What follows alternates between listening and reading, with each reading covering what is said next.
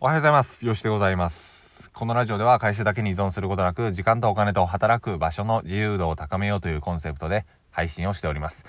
土曜出勤の方、お疲れ様でございます。えー、僕も今から出勤しようと思うんですが、えー、まあ、今日はね、放射冷却現象ということで、あのー、雲のお布団がないのでめっちゃ冷えますよね。あの、熱がこもらないですし、どんどんどんどん熱が逃げていって、雲のお布団から、あのね、熱が逃げていくという風な感じなんですが、え寒いのでお気をつけください。はい。という風な感じで、今回はですね、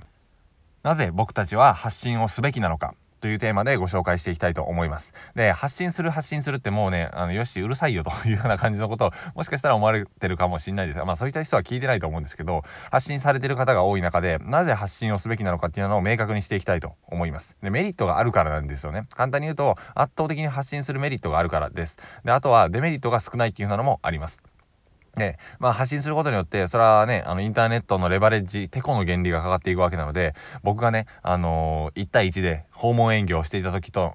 効率を比べると、全然比べ物にならないんですよね。この音声もそうですが、大体もう3万回ぐらい、え、2万8000回ぐらい再生されているわけなんですけど、これを実際ね、2万8000人の人のね、一人一人言っていたら、どんだけ時間かかんねんっていうような感じになるわけじゃないですか。でも、それがね、自動的に自分のね、体調に関わりなく、一度収録しさえすればどんどんどんどん拡散されていっていろんな人が聞いてくださるというふうな状況にあるので発信はすべきなんですよ。でまあ発信のメリットであったり、あのー、レバレッジがかかってるからいろんな人に提供価値提供できればどんどんね、あのー、信頼を勝ち取ることができたりだとかあとは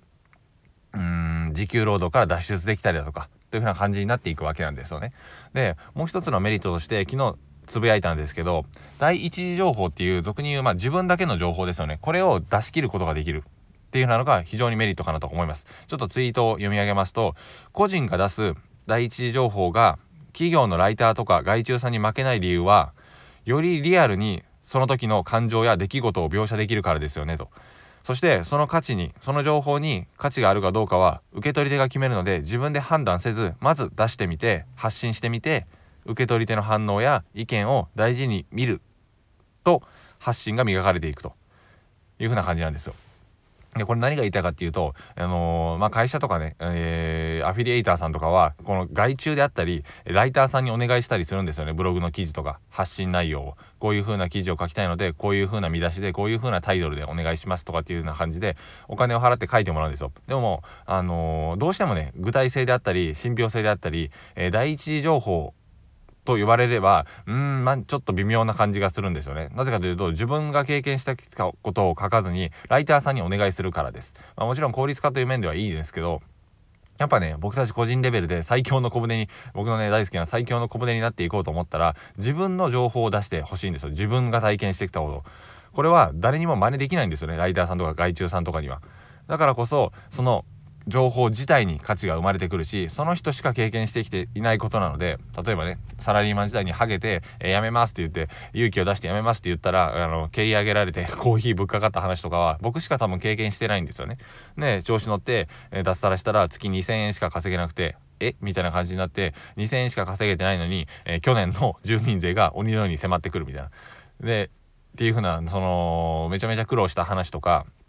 あとはそこから頑張って利益が出た話とかっていう風なのはライターさんには書けないんですよ。え外注さんにはお願いできないんですよ。それはヨッシーの経験だから。だからこそ発信するっていう風なのは自分の経験自分しかしていない経験を出せる場なのでそれをねガンガン出していけば必ずそれに共感してくれる仲間であったり、えー、応援してくれる仲間一緒に頑張る仲間が集まってくるんですよね。そして価値を感じてくれる仲間っていうのが集まります。でこの段階での注意点としては自分の情報に価値はないと思ってしまわないことですね自分の情報に価値なんてないよと思ってしまう必要はないということですまあもちろん僕も最初はいやサラリーマンから逃げただけだしなとかっていうような感じでこんなのは価値ないでしょっていう風な方に思ってたんですがやっぱねあのー、サラリーマン辞めたっていう風な時点で消耗している人からすれば「ようやったな」みたいなそういう風な目線で見られるんですよね。逃げただけなんですけど、僕からしてみれば。でも、それは受け取り手が決める話なので、まず出してみて、えー、それにね、あの、そういう共感してくれる人たちに提供できるものを増やしていけば、必ず価値提供できますし、その結果、信頼を得ることもできますし、何かを、えー、ね、商品作ったのであれば、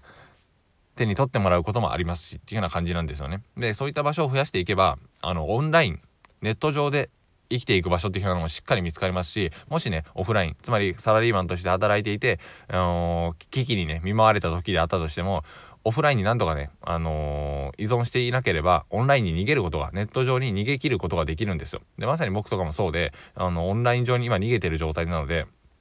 まあでもインターネットのね空間には時間とお金がどんどんどんどん支払われるような時代になってるわけじゃないですか。みんなスマホで調べるしみんなスマホで購入しますよね。みんなスマホでアプリ課金しますしっていう風な感じになってくるとインターネット上で生きる人っていうのは徐々に徐々に強くなっていくんですよね。でもその中でオフラインでしか味わえないもの例えば横と横とのつながりであったり、えー、人とのぬくもりであったりで関係であったりそういったところに重きを置きながら発信をしていけばやはりねうん、どちらでも生きていけるんじゃないかなと思います。まあ、ちょっと後半部分はややこしい話になりましたが、発信するメリット、そしてデメリットが圧倒的に少ない、え価値を感じてくれる人が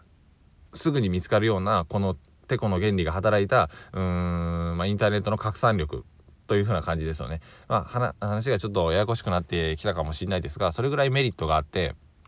うん。第一次情報、あなたの情報には価値があるんだよというふうな感じでございます。で、みんなね、自分のことを過小評価するのが、まあね、人間というか日本人のね、良さでもあり悪さでもあるので、えー、まあそんなにね、傲慢になることはなく、えないと思いますし、ちょっとだけね、良さを出してみるような、えー、まあ、つつましやかさをね、少しだけ解放して、自分の情報には価値あるんじゃないかなと思って発信するだけでも非常にポジティブに生きていけると思いますので是非ねやってみてほしいなと思います。またいろんな発信の方法とかは下の音声に公開しておりますのでよかったらチェックしてみてください。では最後まで聞いていただいてありがとうございました。さよなら。